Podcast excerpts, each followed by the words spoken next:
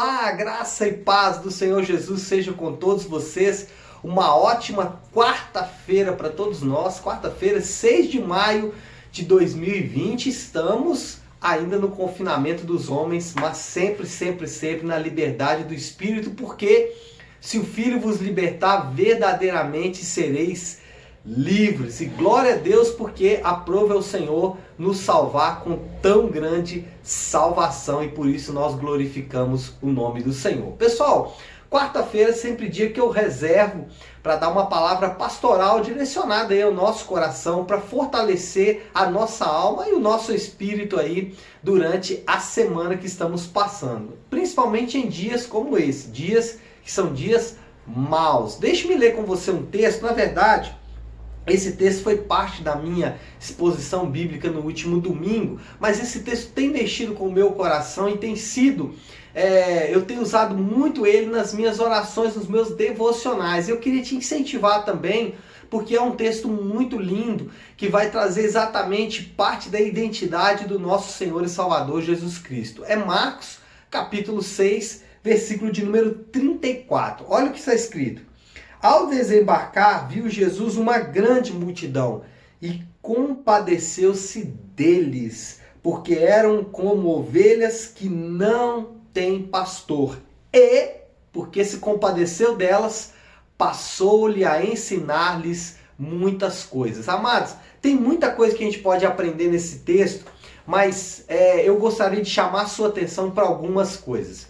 Primeiro, nós estamos vivendo dias maus. E é interessante porque hoje de manhã, no meu devocional com os líderes, eu estava falando sobre Joel capítulo 1. Joel capítulo 1 vai narrar é, dois grandes acontecimentos em Jerusalém. É, primeiro, uma praga de gafanhotos, uma praga de insetos, algum tipo de é, inseto consumiu toda a plantação do povo e também uma seca, aliada a essa praga de insetos, uma grande seca trazendo um grande problema financeiro e econômico para a nação. E isso fez com que a nação se voltasse para o Senhor em arrependimento. Quando nós temos uma praga como a que estamos diante dessa nos últimos dias, nós também precisamos entender que Deus está nos dando um recado, um aviso. E isso, é, por, por menor que seja, é importante que nós possamos observar esse recado. Sempre diante desses recados, nós temos duas reações. Temos pessoas que vão endurecer mais o coração e temos pessoas que vão amolecer o coração e buscar ao Senhor. O que tem a ver isso com o que nós estamos lendo sobre Jesus? Jesus ele viu uma grande multidão, compadeceu-se dessa multidão. É, além disso, ele falou: eles são como ovelhas que não têm pastor, e aqui é interessante que essa conotação para a tradição judaica não é realmente de uma ideia pastoral, como se ele fosse um grande pastor de ovelhas, não é como uma ideia de um líder. Tanto é que ele começa a fazer o que com eles? Eles são ovelhas como pastor, mas ele não vai curar suas feridas, ele vai ensiná-los, ou seja, vai liderá-los para aquilo que é, realmente eles precisam. Bom, qual é a aplicação que nós podemos fazer disso para o nosso dia a dia? Para esse dia de hoje, para essa quarta-feira, para essa semana?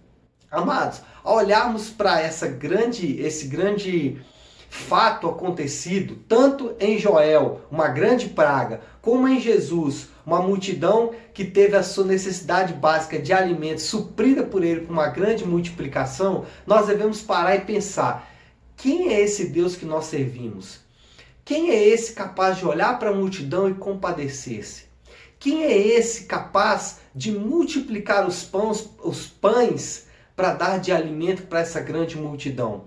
Esse é o nosso Deus.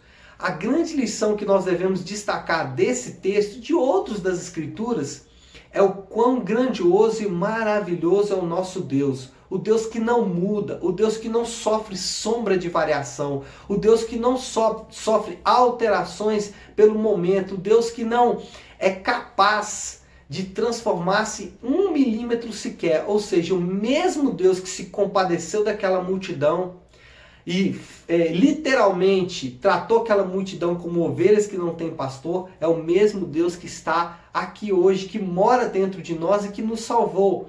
Então a mensagem que fica para mim e para você é quão grandioso é o Deus que nós servimos, quão maravilhoso é o Deus que nós servimos. Na verdade, nós não temos motivos para nos apavorar. Nós temos sim que buscar esse Deus, assim como o povo buscou diante da praga dos gafanhotos e da seca lá em Joel. Buscar sim ao Senhor, nos arrependermos e buscar uma transformação real de vida. Só que nunca se esquecer que o nosso Deus, ele não sofre variação. O nosso Deus não sofre mudanças ou, ou ele pode se arrepender de algo que ele fez. Não, o nosso Deus é imutável. E porque ele é imutável, nós podemos confiar em suas grandes promessas. Então, para finalizar, eu queria deixar essa mensagem para você. Olhe para as narrativas bíblicas e perceba quem é o Deus que nós temos servido. Esse Deus nunca falhou, não chegou atrasado e não anulou nenhuma de suas promessas. Portanto, podemos confiar nele. Confie no Senhor. Confie em sua doce e preciosa palavra. Confie em seu amor. Confie em sua bondade. Confie em toda a sua potência, porque esse é o nosso Deus. Então é isso, pessoal. Espero que tenha abençoado a sua vida. Uma ótima quarta-feira para todos nós e fique com Deus.